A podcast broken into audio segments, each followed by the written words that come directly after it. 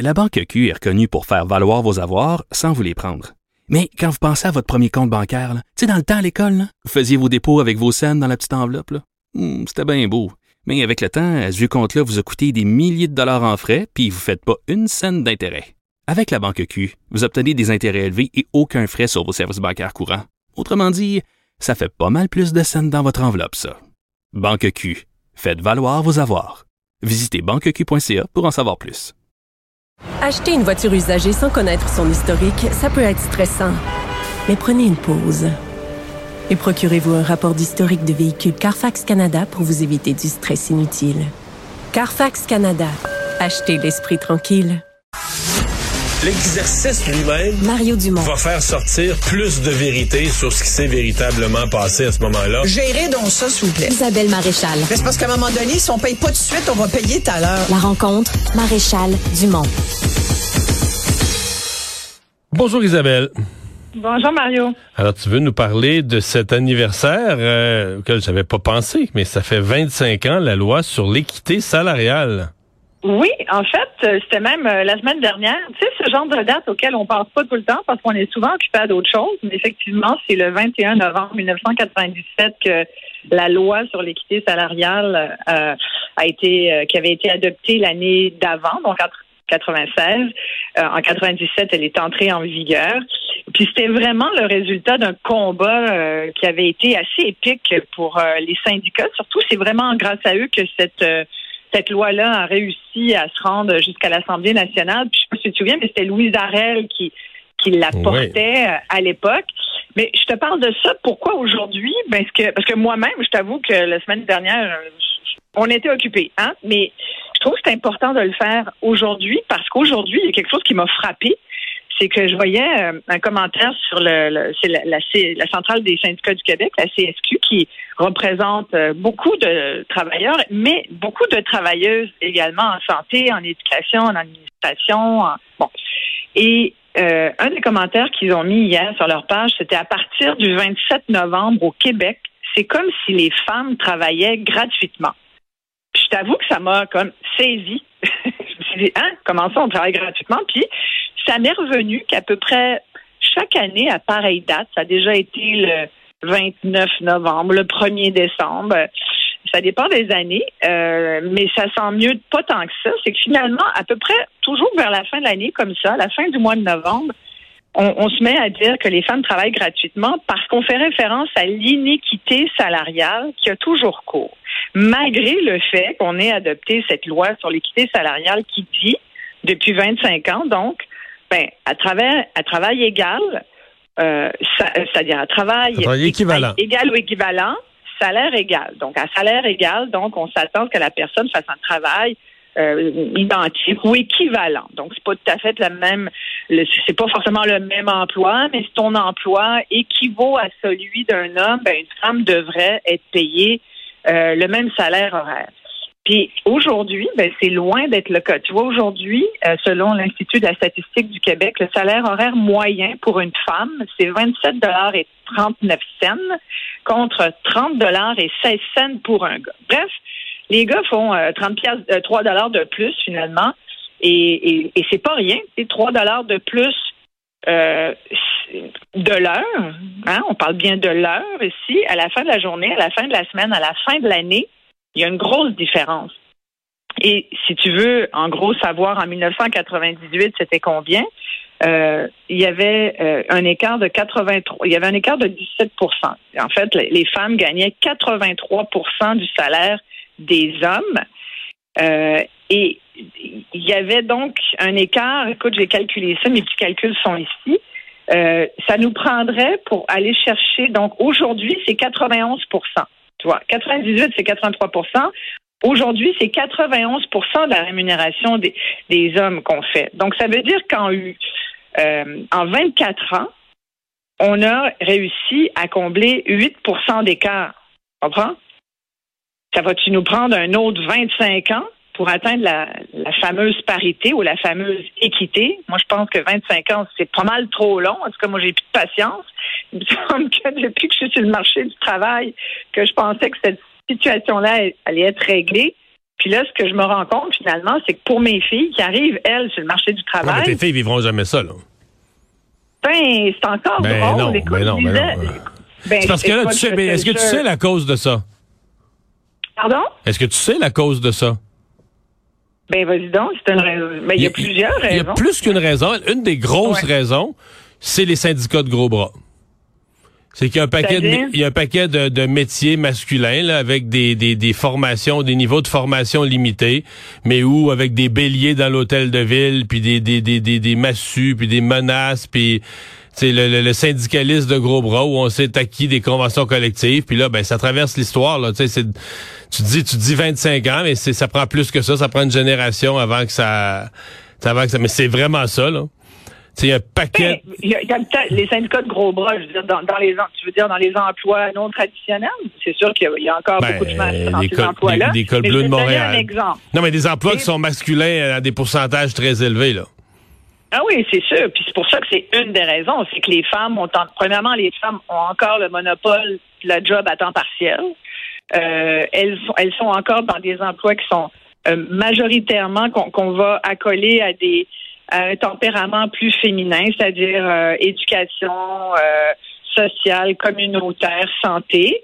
Tu sais, je vais te donner un exemple. Euh, vendredi dernier, il y, a, y a des travailleuses de la Fédération de la santé et des services sociaux euh, qui ont installé une espèce de grande bannière euh, à l'hôpital du Haut-Richelieu à Saint-Jean-sur-Richelieu, puis à l'hôpital Charles-Lemoine à Longueuil.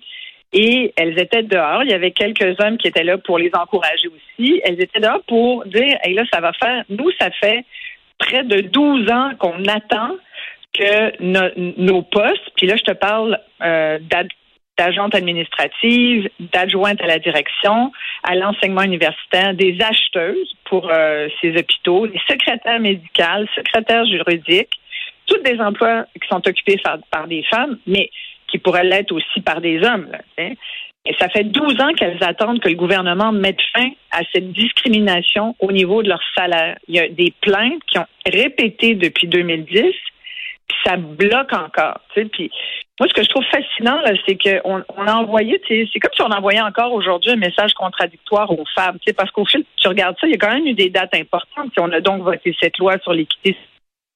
Ensuite, on a créé tout un réseau de garderies pour favoriser la participation des femmes au marché du travail. On, a créé un régime d'assurance parentale. On leur a dit, allez travailler. On sait que c'est bon pour euh, le PIB. On sait que c'est bon pour la société au point de vue du rendement économique. Il n'y a personne qui va débattre aujourd'hui de l'apport évident du travail des femmes. Puis en même temps, on lui dit, ben garde, va travailler, fille, ah, au fait, excuse, mais tu vas être moins payé qu'un gars qui fait le même job ou, l'équivalent que existe. toi. Ben, ça existe juste dans Mais notre oui, domaine. ça existe, Mario. Tu Ça peux- existe juste dans notre domaine. Tu peux dire non, mais les statistiques sont là. Toi Non, non, non, mais pas pour des travails. C'est parce que c'est parce que c'est pas les mêmes travails. là. C'est des travails à majorité masculine, mais tu peux pas. Tu peux pas. La, la loi est claire. Tu peux pas pour un travail, un travail identique ou même équivalent dans une même entreprise là. Tu peux pas avoir des, des rémunérations différenciables. Nulle Ben, part. il y en a. Ben oui, la preuve, c'est pour ça que je te parle de l'exemple des hôpitaux. Là.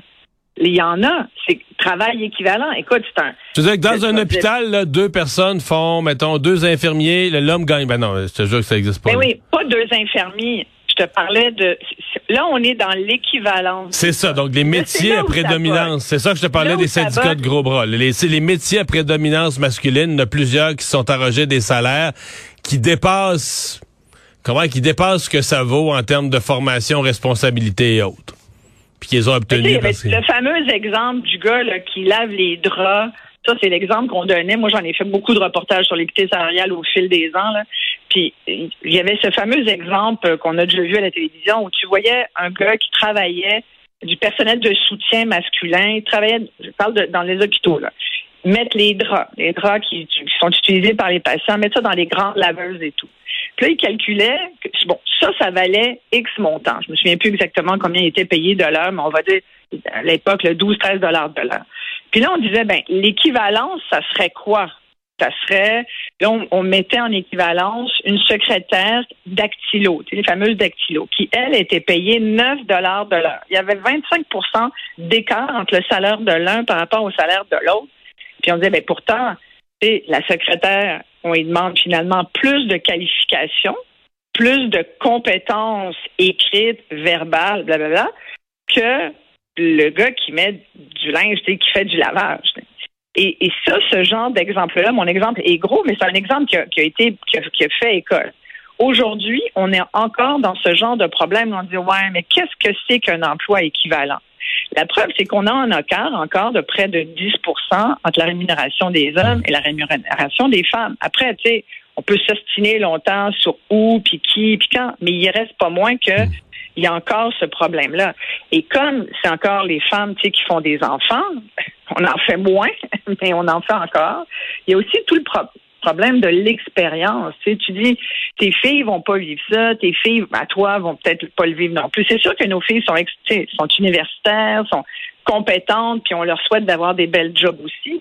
Mais en même temps, quand on remarque, quand on lit des études, on se rend compte que même avec une formation universitaire, puis après des années de loi sur l'équité salariale, les femmes gagnent, encore moins que leurs homologues masculins. C'est pas moi qui le dis, c'est l'Institut de la stable du Québec. Euh, j'avais même des chiffres, tu vois, en 2019, dans les entreprises de 200 employés et plus, pour les postes qui exigeaient une formation universitaire, une femme gagnait en moyenne 42 dollars de l'heure, alors que le gars gagnait 45 dollars de l'heure. Fait qu'on en est encore aux trois piastres là, de l'heure qu'on traîne tout le temps comme un espèce de, d'écart fardeau boulet.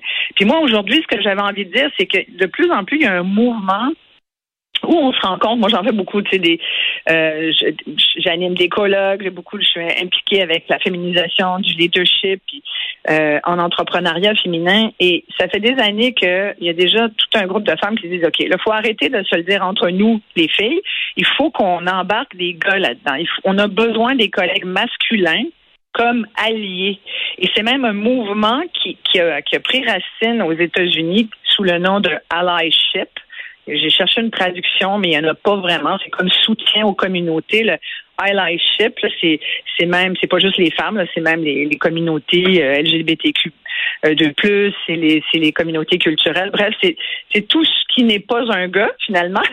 C'est comment on peut être un allié euh, mais moi, je, je, je, mets la cause des femmes en avant parce qu'on a la journée où on aura plus de problèmes d'équité et, de parité, on pourra, on pourra régler cette question-là. Mais moi, je pense qu'il faut absolument que les gars soient avec les femmes dans cette hmm. lutte-là, que ce 10% on le règle.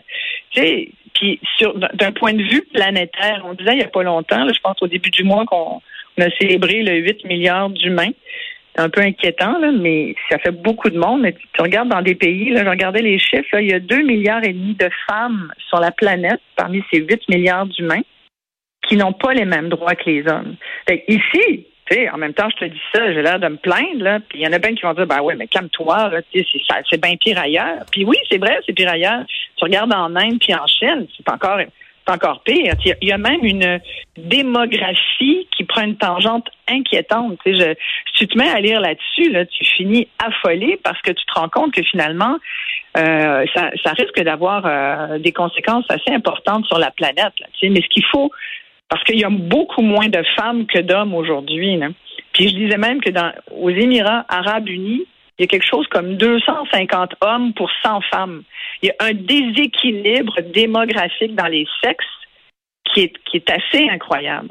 Mais ce qu'il faut retenir, c'est qu'aujourd'hui, pour des niveaux de scolarité équivalents, pour les mêmes statuts d'emploi, permanents, temporaires, pour les mêmes industries, les femmes sont encore sous-rémunérées par rapport aux hommes et l'écart est d'environ 10% fait que Rassure-toi, dans 20 ans, l'écart va être euh, très, très, Dans 20 ans, mon Dieu, je vais être... Non, mais il ne sera pas, sera pas à parité. L'écart va être très favorable aux femmes. Il n'y a plus de gars à l'école. Il n'y a plus de gars dans les universités. Il n'y a plus de gars... Euh, toutes les facultés universitaires, sauf une, sont à 60-70% de femmes. Les gars font, finissent plus leur secondaire 5. Là. Fait que euh, on va voir. Tu sais quoi? C'est une discussion intéressante sur le décrochage parce qu'on c'est vrai que dans 20 ans, on va avoir un problème inverse là. Mais les filles aussi décrochent. Les filles aussi commencent. En fait, je pense que l'école a un problème, puis on aurait pu en parler parce que Bernard Drinville faisait une tournée des écoles aujourd'hui. Mais c'est vrai que c'est un vrai problème de décrochage. Puis on sait qu'on a des problèmes de main d'œuvre, puis de